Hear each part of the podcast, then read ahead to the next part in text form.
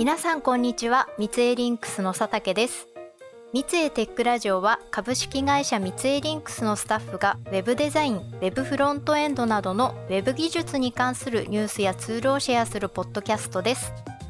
本日は当社エグゼクティブフェローの木達さんをゲストにお呼びして改正障害者差別解消法と Web アクセシビリティをテーマに話していきたいと思います。木梨さんよろしくお願いします。はいよろしくお願いします。はいえまず木立さんが7月に改正障害者差別解消法と Web アクセシビリティというセミナーに講師として登壇されていてこれまで開催されてきたセミナーの中でも参加人数が最多だったそうですね。ありがとうございます参加人数でいうと8月に開催した HTML がテーマのセミナーの方が実は多かったんですけどね。でも開催時点ではおっしゃる通り過去最多の方々に参加いただきました。担当者の皆さんの障害者差別解消法への関心の高さを感じましたね。そうですね。改正法は2024年4月に施行されるということでやはりウェブサイトを担当している方からすれば法律と Web アクセシビリティの関係だったり何をすべきかっていうところは気になるところではないかと思います。ということで今日はそのあたりのお話を聞かせていただきたいと思います。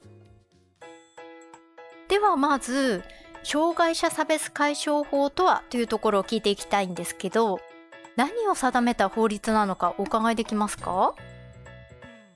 はいでは3つのポイントに絞って説明しますね。1つ目が障害を理由とする不当な差別的取り扱いの禁止です。これは正当な理由なく障害を理由として差別することを禁止するものです。差別が禁止なら障害のあるなしにかかわらず平等に扱えばいいのかなって思ってしまいそうですけどここで言う差別の禁止というのは正当な理由なしに障害者が不利になるような扱いはしないということでしょうか？そうですね。障害者の差別解消に向けた理解促進ポータルサイトっていうサイトがあって不当な差別的取り扱いの具体例として受付の対応を拒否したり保護者や介助者が一緒にいないとお店に入れてもらえないといった取り扱いが挙げられています。そんなことがあるんですね逆に、え障害のある人が適切にサービスを受けられるように対応するということは当然ながら不当な差別的取り扱いには当たらないですよね。はいそしてそのような対応が2つ目のポイントである合理的配慮の提供として求められます。これは障害当事者から何らかの対応を求められた際にサービスを提供する事業者側の負担が重すぎない範囲で対応することを指しています。うん合理的かどうかどこまでが負担の重すぎない範囲かっていうのは事業者によって状況が違うのではないかと思うんですけどそのあたりはどう考えればいいでしょうか？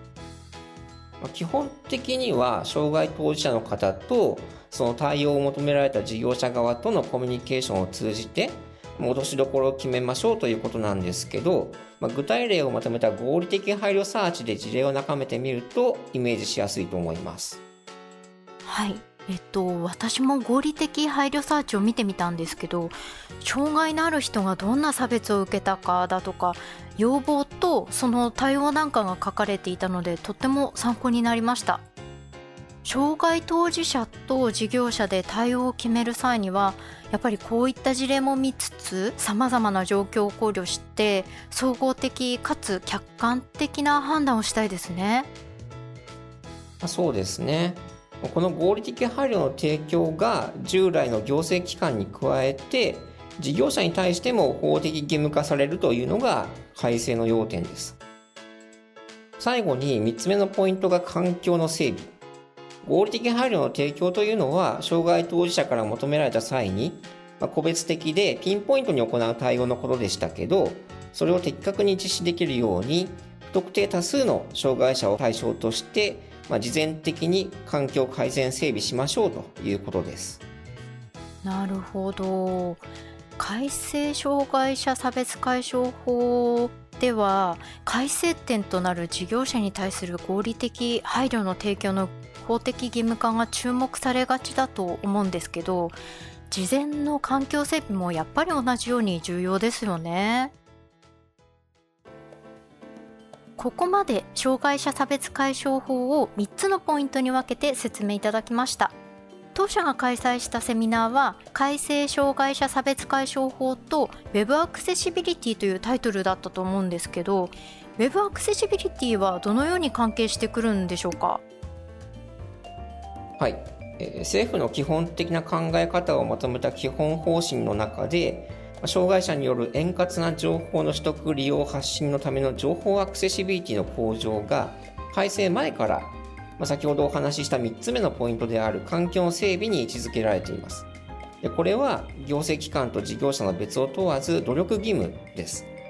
また法律の改正と合わせて基本方針も改定されたのですけど、その中でウェブサイトを題材とした事例が掲載されました。とそれはどのような事例でしょうか？ぜひ一度基本方針は読んでいただきたいのですけどかいつまんで話すとアクセシブルではない申し込みフォームがあったとして、まあ、障害者から改善を求める申し出があったときに取り急ぎウェブの代わりに電話や電子メールでの申し込みを受け付けるということを合理的配慮の提供としていてまた他の障害者が不便を感じることのないように申し込みフォームをアクセシブルにすることが環境整備に該当するとしています。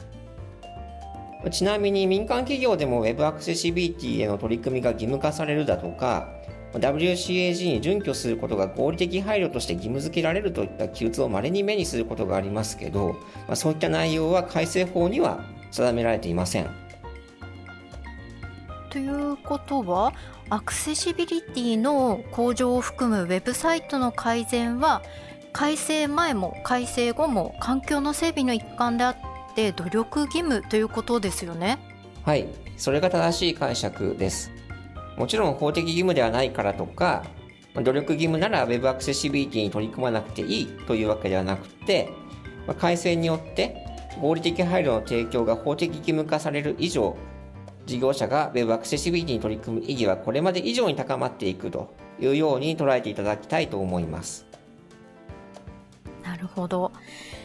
ちなみに海外では以前からウェブサイトがアクセシブルではないということで訴訟が起きるといったことが話題になっていて日本とは状況が少し違うのかなと思うんですけど海外でのウェブアクセシビリティ法制化に関して木立さんが注目されている動きは何かありますか？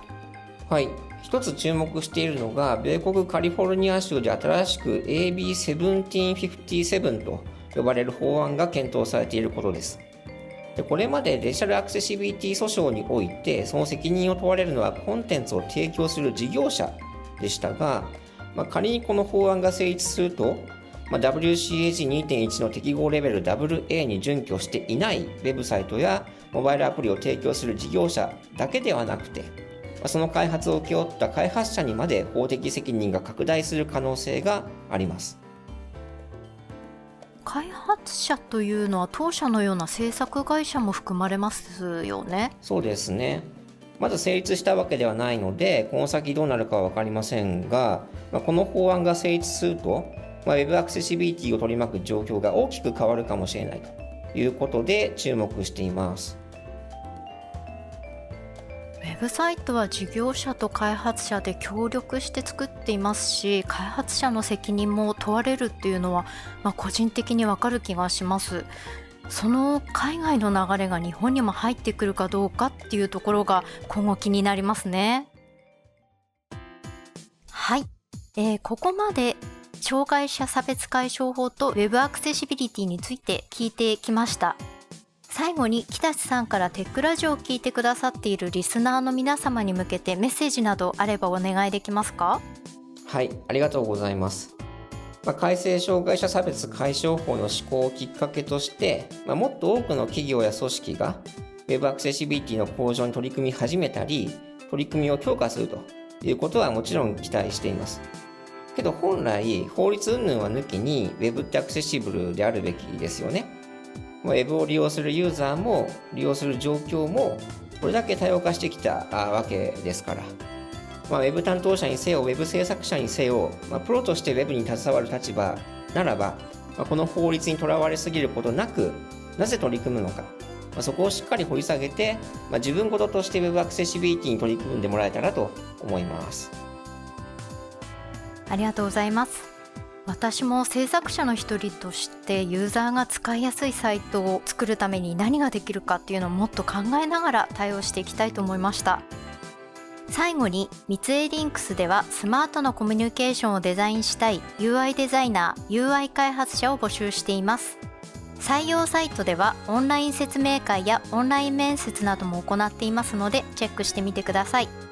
またこのポッドキャストは Apple Podcast、Google Podcast、Amazon Music、Spotify、YouTube で配信していますのでお好みのプラットフォームでフォローいただけると最新のエピソードをすぐ視聴できます。こちらもぜひご活用ください。ハッシュタグ三井テックラジオでご意見ご感想こんなこと話してほしいというリクエストなどお待ちしております。それでは今日はこの辺で。ありがとうございました。ありがとうございました。